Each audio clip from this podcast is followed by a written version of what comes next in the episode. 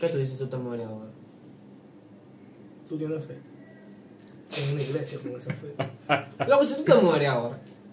De verdad, sí. Te- se cancela el podcast porque quieren que. Vamos a buscar otro gente que grabe. El celular está liquidado. El celular está liquidado ahí mismo. Lo atracan y él se murió, compadre. Ahí mismo. Bueno, Me atracaron a donde Carla. Ahí mismo. Güey, se, se, se perdió el celular. tenemos, una gola ahí mismo vez. Eso La detonamos. La detonamos. Dios le deplonamos ahí. Vamos por encima, vamos por encima. Mi gente, hoy tenemos. Es que se la va a creer después, puñetas. Él se la cree, se, se vive la movie él. Pero no, Es que yo soy la movie. pero no tenés que hablar. No tenés que hablar, puñeta. Este es el tercer episodio de mi podcast llamado Experience. Eh, como les había dicho, valga la redundancia, perdón si lo menciono mucho. Es un bloque de tres episodios acerca de la infancia, sobre mis amigos más cercanos del momento. Y vamos por encima, puñeta. Hoy tenemos a otro negrito. Ne- yo soy negrito canela, entonces el negrito canela oscuro. Oscuro. Canela Tentación. Canela tentación. Mujeres le llueven. Lo que más se cambia. Los flow más duros después del mío. Óyelo. Después del mío, loco, después del mío. Dámela, compadre, porque después del mío. Limpiecito como el solo. Vamos a los lugares, dura 500 mil horas, loco. En un baño metido. Vamos a un mall. Y dura, eh, no sé que me, me huele por la cara quién. Se echa perfume, se cambia después los chies, se pone un desodorante nuevo. Media hora, loco, en un baño. Y nosotros así. Loco, ¿qué tú estás? No, me La limpieza primero, siempre. Pila la de gente tiene higiénico, que ser muy higiénico. Pila de ingenio. No, y tenemos a mis hermanitos ahí. Mi Y mi hermanito que la vida me regaló. Full orgulloso y contento de tenerlo en mi vida, de su amigo. Y Es vamos mutuo el Es mutuo el sentimiento. Yo sé que tú me odias, ¿no? Dile la verdad, pequísimo que tú. Mira, yo te loco que tú desaparezcas en realidad. Bien, ve que me odia, ve. Se lo dije que me odia. Yo no lo odio, lo que pasa es Usted que me odia porque yo es una relación de usted. amor-odio que tenemos. Nosotros nos amamos, pero yo quiero que él se muera. Ujú. Ni- Nada más no. Aunque yo me muera, tú nunca vas a brillar más que yo. Ten fe que Cristo te ama y, y tú que eres ateo, tú eres, tú eres satánico. Tú. Yo nunca he sido satánico. Eso es mentira. No se tú lleven. eres satánico. No se lleven. Tú eres satánico. No se lleven, que eso no es verdad. Este episodio no lo voy a empezar como los otros. Eddie, que, o sea, la pregunta como, como fue tu infancia. No. Yo quiero que tú me hables acerca de tu familia. Bájate pesado temprano. Vamos, pesado, flow, Mike. ¿Qué te puedo decir? Pesado. La relación con mi familia es una relación un poquito compleja, porque yo amo mucho a mi familia y la quiero. Pero de un tiempo para acá todo se ha vuelto muy distante y cada cual ha tomado su rienda, por lo cual te puedo decir que algo un, poquito complejo, difícil. Tu infancia influyó, o sea, tienes traumitas sobre la infancia por eso. Como tú me has comentado, como que, coño, yo Sí. tenía esto con mi familia, ahora no lo tengo. Se podría decir que sí, hay muchísimas cosas, porque, como te digo, yo tuve la infancia más bella del mundo. Mira, una infancia que cualquier persona podría desear, pero como que hubieron momentos en que habían esos pequeños choques y de un momento a otro todo cambió. Un giro 360 grados. Entonces mi infancia como que se transformó de lo más bonito a algo como que una infancia que casi que nadie quisiera tener. Y de ahí se han desencadenado una serie de situaciones y cosas personales, lo cual eh, a día de hoy todavía digamos sí que varias cosas me afectan. La relación entre tus padres, ¿cómo es? es compleja, complicada. Digamos, entre mi mamá y yo, se podría decir que somos distantes, pero no. Tenemos una relación cercana, pero no digamos Se una relación madre-hijo. Se puede decir que es una madre ausente. Exacto, se podría decir que ha sido en cierto punto un po una madre ausente, porque aunque de vez en cuando hablamos y demás, eh, de un momento para acá, los momentos digamos que yo más la he necesitado como madre, no la he tenido así, no la he tenido ahí. Mi abuela es mi símbolo, digamos, materno, porque desde que tengo uso de razón, ella es quien ha estado ahí para mí siempre. ¿Y tu papá? Con mi papá es un poquito más complejo, porque mi, mi papá siempre es un padre presente y está ahí. Digamos, él ha pasado situaciones personales, las cuales le hacen actuar de una manera que no es la más correcta. Y termina actuando de manera la cual eh, no me favorecen. Ahora, la relación entre padre y madre, entre ellos dos, ¿cómo con, sumamente complicada. Es como una relación, digamos, de amor-odio en el cual no estamos juntos, pero a la vez no podemos estar separados. Eh, digamos, ellos se llevan muy bien, pero de un momento a otro las cosas se complican y se vuelve a todo un caos. Y ahí que se desencadenan una serie de situaciones, las cuales me afectan tanto a mí, digamos, como a mis hermanos más pequeños. ¿Tú crees que esa... eh, ¿Cómo lo puedo llamar? Ese desacuerdo entre tus dos padres influyó en tu infancia? Sí, ¿Cómo? ¿Cómo? Eh, todo empieza desde una familia muy bonita, donde todo era color de rosa, todo, todo era perfecto. Digamos, tú, uno en su juventud, en su infancia, al tener todo, todo lo que querían se lo daban, todo lo que necesitaba siempre lo estaba ahí, ese amor entre mis padres y este amor hacia nosotros, era perfecto. Al empezar esa serie de desacuerdos y conflictos, digamos, entre mis padres, eso empezó a desencadenar que cada cual se enfocara en sí. Entonces, digamos que a nosotros empezaron a ser un poquito ausentes en esa área de estar, qué necesitan mis hijos o qué piensan mis hijos. Por lo cual, a raíz de ahí se desencadenaron un poco de desapego y yo me tuve que ir a vivir con mi abuela a muy temprana edad. Y digamos, ahí empezaron una serie de problemas y situaciones que desencadenaron muchísimas cosas. A ella le va a mencionar ahora. Compa, yo quiero que ustedes vean a esa señora. Mi nana, compadre. Una señora, compadre. O sea, podemos decir que está anciana ya. Sí, no, 70. anciana, ya tiene 79. Pero yo quiero que tú veas la, la energía que tiene esa señora, No, esa mujer es incansable, Oye. esa mujer es fajadora. Aquí en el estudio, uno, dos, tres, cuatro, cinco. Somos cinco personas que no llegamos a los 20 y nosotros no tenemos la energía de esa señora, loco. La energía, ni la fuerza, ni la fuerza de voluntad que tiene. Nada. Esa señora se levanta 5 de la madrugada, te Y estoy diciendo, y es fajadora, arreglar su casa. Y por más que uno le diga, vamos a buscarte una gente que te ayude, no, ella no, ella es Ella. full autosuficiente. Ella, Ella. yo puedo, no, yo esto y lo otro. Háblame de tu nana, cómo influyó en ti, cómo ha influido en ti y cómo influyó en tu infancia.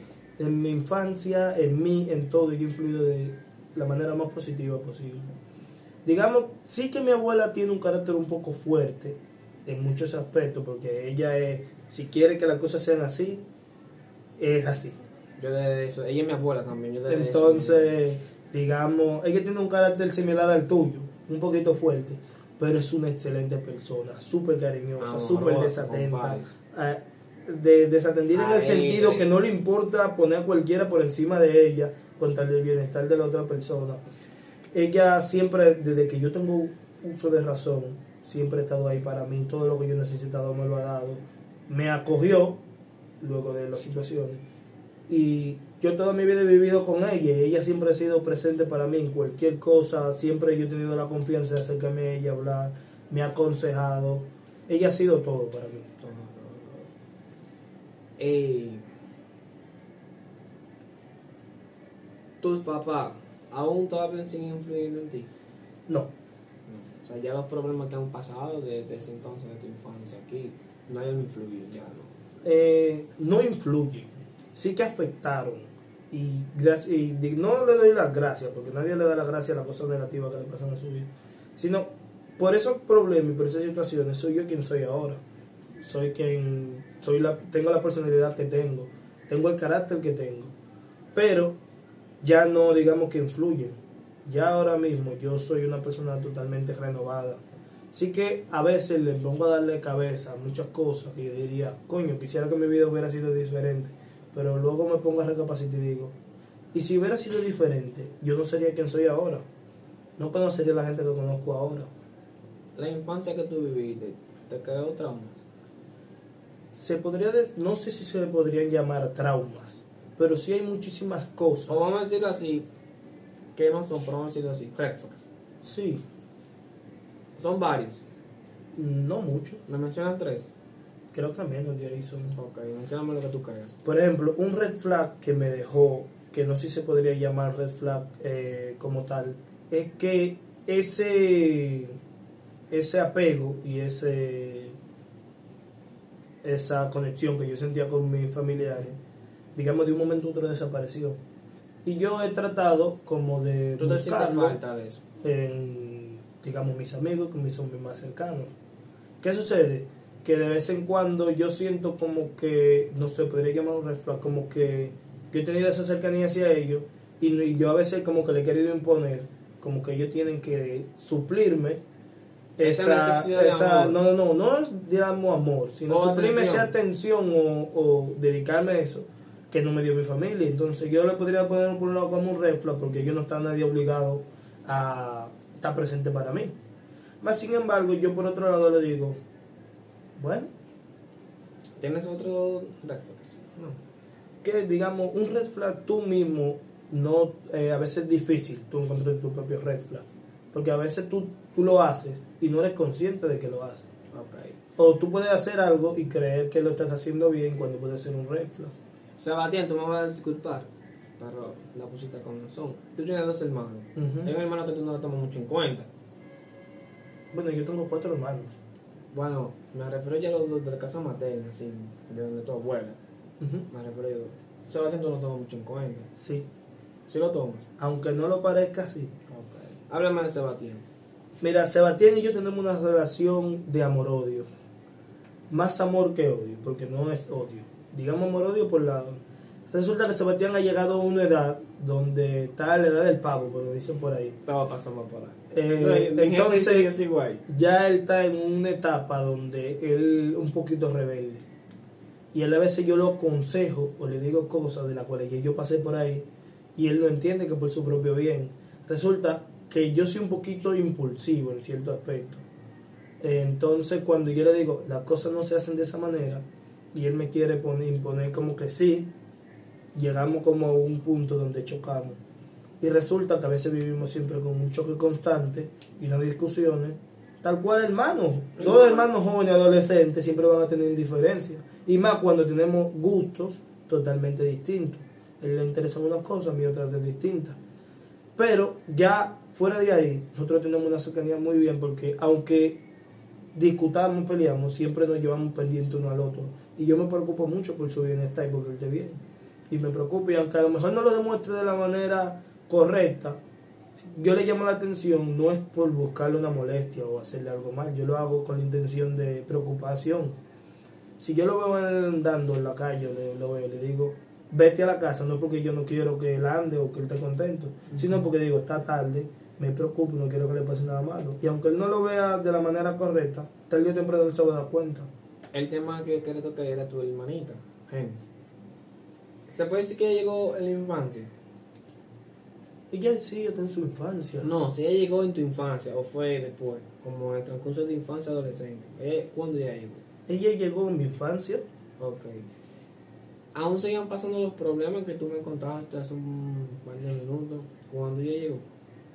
Eh, no. Llegaron a empezar los, los problemas y empezaron o las digamos discúlpame los inconvenientes empezaron a, ocurrir después del nacimiento de Génesis Génesis tiene 10 años eh, digamos las cosas empezaron a ocurrir luego de que Génesis ya cumplió 2 3 años ya cuando Génesis ya estaba entrando a su infancia saliendo del nacimiento y a la infancia. Vamos ya a saber el tema de los hermanos. Bueno, no. Háblame de Claire. Claire ¿Cómo fue la infancia tuya de Claire?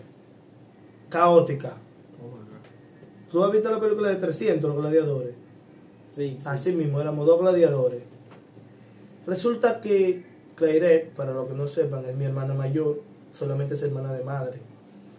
Resulta que Clairette, yo siempre sentí como que mi mamá era más pegada a ella que a mí.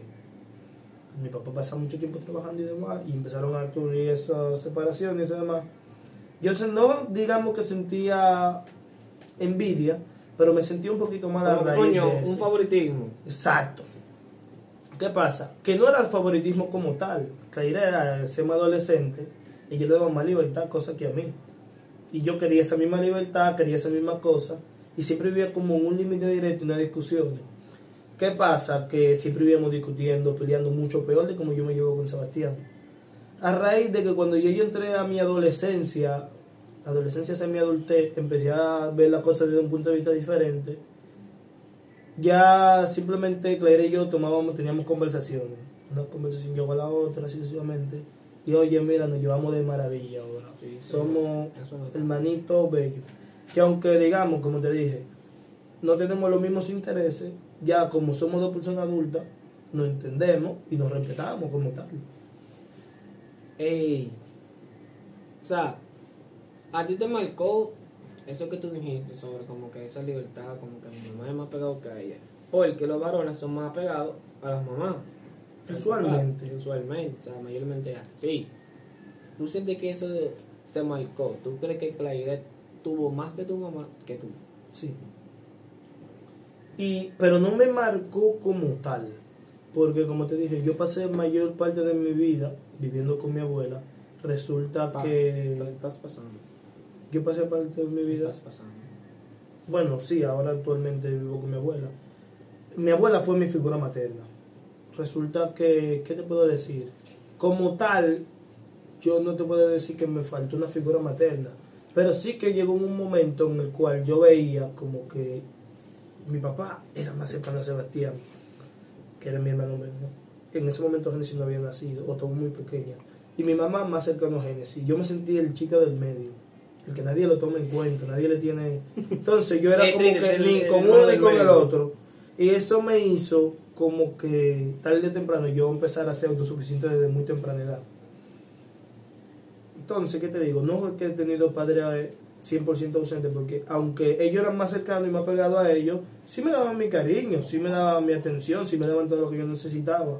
Pero como que mi papá siempre tuvo ese clic con Sebastián y mi mamá con, con Bueno. ahora con Génesis, mi hermanita más pequeña. Entonces yo siempre estaba como en el medio tambaleando ahí.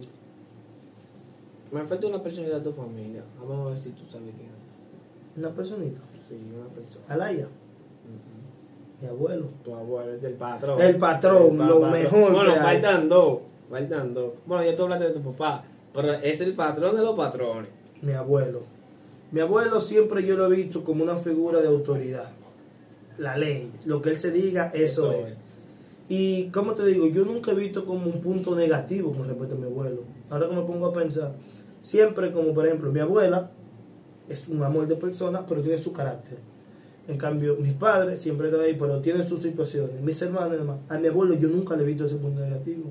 Mi abuelo siempre ha estado ahí en todos los momentos que se necesitan tanto positivo como negativo. Siempre me ha dado apoyo en todo. Es una persona que ha estado presente incondicionalmente. Y le agradezco bastante porque en los momentos en los que más yo lo necesité, en los momentos que lo más yo necesitaba un consejo, él siempre estaba ahí para mí. Y es como que, wow, yo lo miro a él y yo miro a una persona y yo digo, a mi adultez, a mi, cuando yo llegue a esa edad, quiero llegar a ser como él. Eh, Lo admiro bastante. admiro bastante. Eso está perfecto. Es mi abuelo. Lo que es mi nada. Ah, Yo no me sé el nombre de mi abuelo. De De tu abuelo. Miguel abuelo. Rivera. Eh, Miguel, mi abuelo. Y mi nana se llama Venerita Arias. Benedita. Son mis dos abuelos, compadre. Mis abuelos son duros ahí. Pero Venerita, no como la cerveza Benedita, para que no lo vayan a malinterpretar. Yo lo pensé así. Yo lo pensé. ¿Cómo que Benedita? Loco, en tu infancia, tú tuviste amigos reales, porque uno tiene amigos reales en la infancia y que hay amigos que todavía aún están presentes. Como tú dijiste, como coño, están pasando todo problemas con mi papá, eh, vivo con mi abuela, me hace, da- me hace falta el amor de madre. Tú tuviste un amigo de la infancia, como que, podemos decir que ese era tu refugio. Sí, ¿Cómo se llama? Eduardito. Ah, se llama pensaba- Edward. El papá de mí se llama Edward. Pero nosotros decíamos Eduardito de cariño. Para, como un diminutivo de Edward, Edward, Eduardito. Resulta que en mi infancia, al yo no tener esa, digamos, cercanía y demás, yo era una persona muy alegre, extrovertida, porque sea lo que sea, yo nunca me dejaba rendir por nada. nunca me dejaba agobiar por nadie, siempre soy muy extrovertido. ¿Qué pasa? Yo jugaba mucho, en mi barrio donde yo vivía había muchos niños, siempre jugaba mucho, pero yo siempre he sido una persona como con intereses diferentes, con un norte totalmente diferente y con una personalidad totalmente diferente. Y no era que yo me llevaba mal con ellos, pero no llegaba como congeniar de manera exacta. con el Hasta que sí. conocí a un amigo que, digamos, nos llevamos como familia, porque yo conocerlo desde que tengo uso de razón desde pequeño, que nos mudamos juntos, hasta mi adultez, digamos, que me empecé a vivir para acá y lo conocí a ustedes. Yo, él, todos los días para arriba y para abajo, estudiábamos juntos, íbamos a todos lados juntos. Éramos como el yin y el yang, tal cual, porque te parece a mí tener la misma estatura y demás, lo único que era un poco más blanquito pero éramos como un yin y el yang. Y era una persona con la cual se podría decir que era como mi refugio, porque teníamos hasta un escondite secreto. Nosotros íbamos y hacíamos planes, cosas de niños, muchachos, y hacían, y nosotros hemos pasado mucho. Una anécdota muy graciosa, no sé si me permite contarla. Adelante, oh, es suyo. Disculpen por mentirle, papi y mami, pero esa cicatriz de ahí no fue de una bicicleta.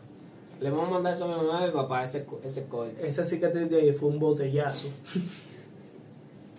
Dios. Muchacho problemático, ¿eh? No, no, no malinterprete. Movido, ¿eh? Y adivina quién me dio ese botellazo. Él. Eduardito. Velo ahí. Pero eso no pasa fue- en las mejores relaciones. No fue de mala intención. No fue de mala intención. Resulta que había una casa, para resumir la historia, embrujada, se decía así. Desconozco las razones por las que la casa estaba abandonada. Pero de noche, usualmente, un montón de personas, digamos delincuentes, iban allá hacer desarreglo, tomar alcohol, fumar y demás. fechoría. Y resulta que la marquesina estaba llena de botellas. Un día nosotros investigando, nos fuimos allá simplemente a ver cosas de muchachos. Nosotros éramos muy curiosos.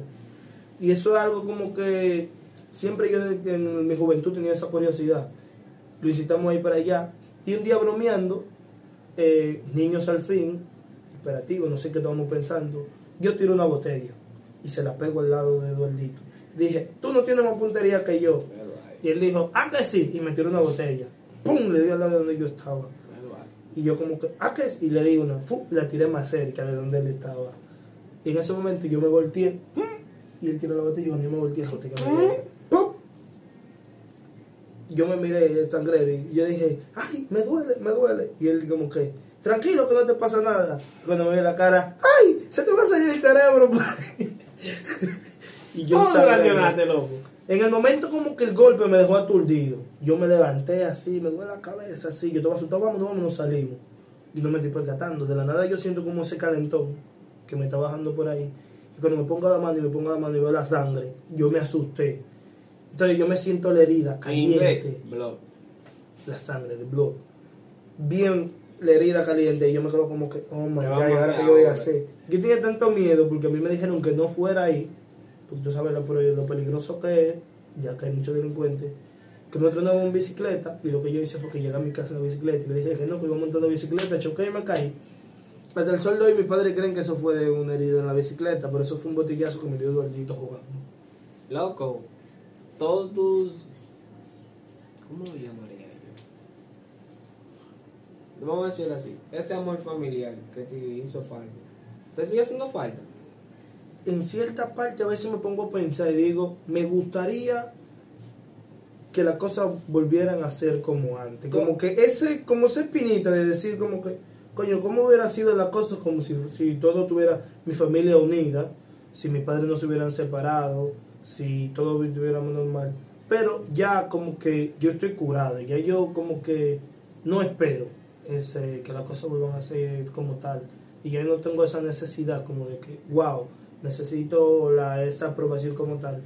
Pero en cierta parte a veces siento como esa necesidad, digamos, un poquito contradictorio, de si yo hago algo bien, esperar como ese, esa valoración positiva de mis familiares. Porque no sé si, bueno, lo voy a, me voy a exponer en esta parte aquí. Yo soy una persona con gusto un poquito ambiguo. A mí me gusta mucho... Descríbele esas a esa La ambigüedad viene siendo como que yo tengo un tipo de personalidad que cualquiera pensaría que a mí me gusta unas cosas. Más sin embargo, mis intereses y cosas son otras. Esa es la ambigüedad. ¿Qué pasa? Que mi papá siempre ha querido que yo fuera abogado igual que él. y mi mamá quiere que yo estudie tipo de enfermería. Desde pequeño, como yo decía, de que tenía como esa visión con mi mamá, esa cercanía, yo decía que iba a ser doctor. Hasta que le dije a mi padre que a mí lo que me interesa es el arte y el diseño. A mí siempre una persona que se ha visto muy influida por la música, el arte, la moda, el diseño. Y empecé a ver eso y a interesarme. Y como que mi familia como tal, le dio igual. Eh, lo empezaron a cuestionar y, y no fue como un apoyo. Me dijeron, sí, yo te apoyo, ven, dale, que tú puedes, dale. Sino más bien empezaron a cuestionar. No es algo que, que sea de provecho, que deje dinero, porque tú no haces otra cosa. Pero si eso es lo que tú quieres, dale. Como que no me, no me meto, pero tampoco te apoyo. Y eso como que, esa espinita como que, coño, me hizo falta. ¿Tú quisieras ese apoyo? Eh, en cierta parte como que me gustaría que hubieran que tuvieran ese ese ese plus positivo hacia mí pero ya yo no lo necesito porque lo hagan o no lo hagan yo voy a seguir haciendo lo que a mí me gusta ¿qué pasa? que a mí me interesa mucho el diseño de moda me encanta la ropa y el estilo Tenemos una marca llamada Balancet. Vienen cositas muy chulas. Pero tengan al pendiente. ¿Qué sucede? Que a mí me gusta el diseño de moda y cuando yo le comenté, eso fue algo muy curioso. Esta conversación, tienen que mandarle ese blooper. Resulta que le digo yo a mi papá tal cual, así me olvidó, le digo, pap, a mí me interesa estudiar diseño de moda. Y él se queda callado y me mira y me dice, pero ¿cómo así? Eso me lo estudian las mujeres y los gays y cosas así. Yo le dije, pero eso es lo que me interesa. ¿Y qué tú me quieres decir con eso? Que tú quieres ser... Y me hace una señal rara y yo le dije, espérate, no me malinterpretes. Yo te estoy diciendo que yo quiero ser diseñador de moda. No, Yo en ningún gay. momento te estoy diciendo que yo quiero ser gay. Yo soy 100% heterosexual. Eso dice tú. Nací hetero. ¿Y tú? Eh, Sal del closet tú, que te- ese- a ti te estamos esperando. Eso no se puede decir aquí. ¿Qué pasa? En el próximo video. En el próximo video vienen cositas muy fuertes. De Kiko. 50 cosas sobre Kiko. Tal vez menos, tal vez más. Nadie sabe. Se van a dar cuenta si ven el capítulo. Ryan. ¿Qué pasa? Que, como te digo, simplemente dijo, bueno, si eso es lo que tú quieres hacer, hazlo. Pues de mano. Pero no, no es como que tiene ese interés como de que ven, que te hace falta, vamos a ayudarte. Como que- Eh, ven, eh, dale que tú puedes. ¿Tus papás algún día te han preguntado? Bueno, yo me imagino que sí, tu papá. Pero me voy a enfocar más en tu mamá. ¿Te ha preguntado cómo te va la universidad? No, ¿Y tu papá? muy pocas veces. ¿Y tus abuelos? Casi todos los días. Mi abuelo cada vez que me ve, mi abuela cada rato me dice, mi abuela es tan tal, la mujer que más se preocupa por mí. Que ella, ella digamos, tiene, ya es muy mayor, y le han dado dos trombosis y tiene ciertas complicaciones. ¿Qué pasa? Que yo voy a la universidad de lunes a viernes. Hay días en los cuales yo no voy porque o no me toca clase, o es un día de fiesta, o algo, digamos, como casual. Y ella ve que son las seis y yo me voy a mi universidad. Ella pone a mi hermanita pequeña a llamarme, simplemente para preguntarme, ¿tú vas para la universidad? Ah, está bien, yo era para saber, ¿cómo tú estás? Bien, mírate, te voy a dejar la cena en la mesa. Eh, cualquier cosa cuando tú llegas me despierta para saber que tú llegaste bien. Cuídate por ahí, Dios te bendiga. Y me cuelgo. Y eso me llama casi todos los días. Para preguntarme siempre lo mismo. Aunque ella sabe ya que yo voy por la universidad, siempre me pregunta para saber que yo estoy bien y se preocupa. Siempre que yo llego de la universidad, paso por su habitación, la levanto, la Sí. saludo. Y ella me abraza y se pone súper contenta. Y que es tal cual. Tú recuerdas el día de la fiesta. El lunes. Que mi El abuela me llamó, No, fue me- de lunes. Que, me, que una El chica me pregunta y me ve que yo estoy hablando por teléfono y me ve muy sonriente y me dice, ¿y con quién yo estaba hablando? Porque pensó que yo estaba hablando con una chica. Yo no- debí hacerte con un cuero. Y yo le dije, no, yo estoy hablando con mi abuela. Y, dice, y ella me dice, ¿y quién se pone tan contento para hablar con su abuela? Yo, yo. Esa es la única persona de la cual te puedo decir de mis familiares que se preocupa incondicionalmente por mí. Siempre está ahí presente. Y es una persona como que me da tanta felicidad que la verdad yo pensaba que algún día esa persona me va a hacer falta en mi vida. Loco, mira, me da un dolor ahí en el alma. Todos nos ponemos sal. Eso no se menciona acá. Algo que va a pasar, que posiblemente nosotros no vayamos primero. Pero. Yo lo creo a veces, que esa señora es... Una guerrera, loco. Loco, tú sabes lo que son dos trombosis. Una guerrera. Una, la primera la dejó en cama y se suponía que no se iba a parar.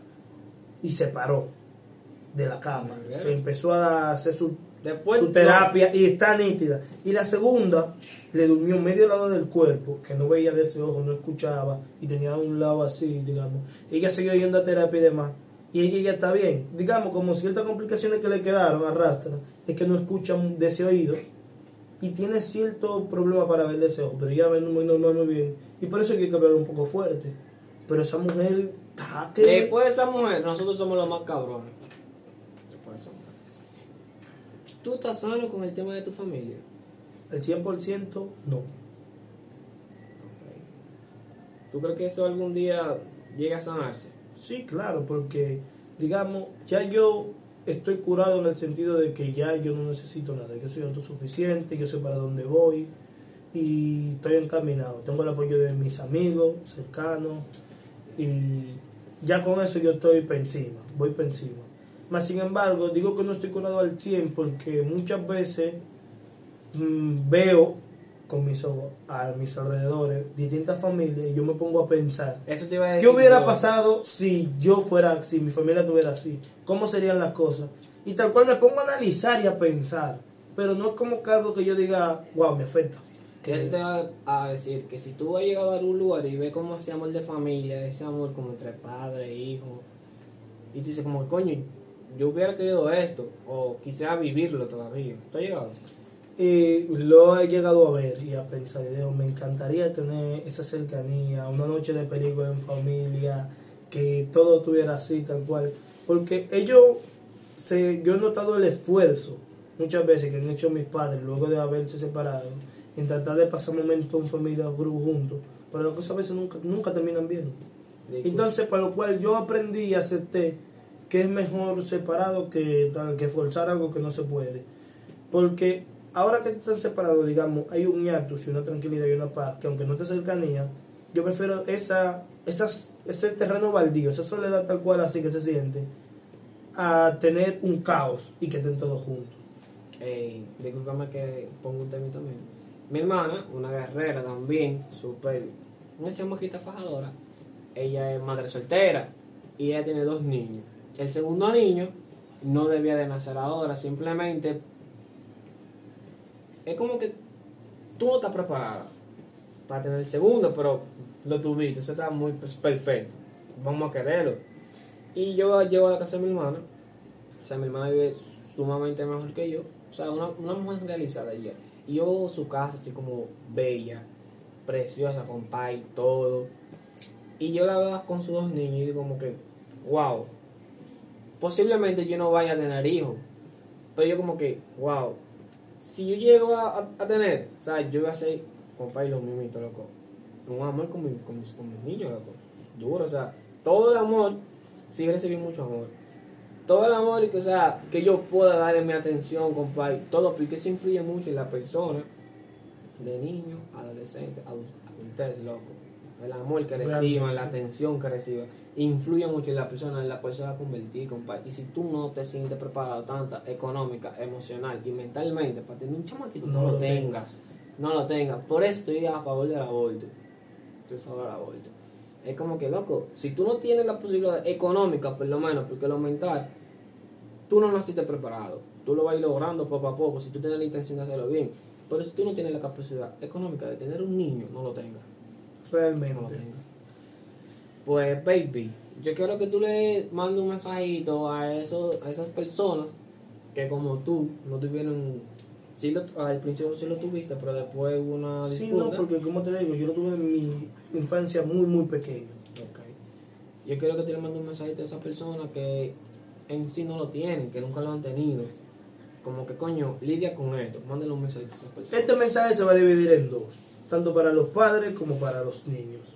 Tú, hijo, niño, que a lo mejor te sientes un poquito desolado, echado a un lado, que no sientes que tenga ese apoyo o esa cercanía de tus padres. En cierto punto sé que debe de ser difícil, he pasado por ahí, pero yo te voy a decir no te rindas. Si tú tienes un sueño, persíguelo, trabaja para conseguirlo. Eh, Codéate de personas a tu alrededor que se preocupen por tu bienestar. Porque sí hay personas y tú vas a encontrar personas, tal vez un amigo, un hermano, una pareja, pero nunca te rindas, siempre trabaja para conseguirlo. Y no te pongas a pensar, no porque mi familia no me apoya, yo no voy a hacer, la- no voy a lograr nada en la vida, porque hay muchas personas los cuales, no por desapego emocional, digamos por alguna situación X de la vida, pierden a sus familiares cercanos y quedan solos, Huerfanito, huerfanito. huérfanitos y sin nadie. Ser cabrón como nosotros y darle Tienes que encima. ponerte para encima. Como te puedo decir, todos en, este grupo de amigos han tenido situaciones y apoyándonos mutuamente hemos podido salir adelante y tú puedes salir adelante como nosotros. Y lo segundo es, tu padre. Yo entiendo que a lo mejor tú tengas situaciones o problemas que a lo mejor te pongan a pensar o actuar de manera que no son la correcta. Pero no deja que Pero- a los niños. Tus hijos no tienen culpa de esto. Los niños no tienen culpa de eso. Tú no puedes agarrar y permitir que tus acciones influyan en tus hijos. Trata siempre de ser una persona cariñosa, amorosa con tus hijos. Pregúntale cómo se sienten, pregúntale cómo están, pregúntale qué necesitan. Que por lo menos, que tú no tienes la oportunidad de darle todos los lujos del mundo, por lo menos haz que el niño se sienta que tú se lo quieres dar, que aunque no pueda bajar el sol, se le vean las intenciones de tú querer echar adelante. Sí, que por eso, señores, nunca se rindan y echen para adelante. Y nada, este fue el tercer episodio de mi podcast, loco, llamado Experience. Vamos para encima y Se ve cosa dura por el ahí. cuarto episodio que va sobre mí. Vienen preguntitas pesadas para el Kiko. sobre el Kiko, who I am, you know, y vamos para encima, puñeta. Vamos para encima. Kiko,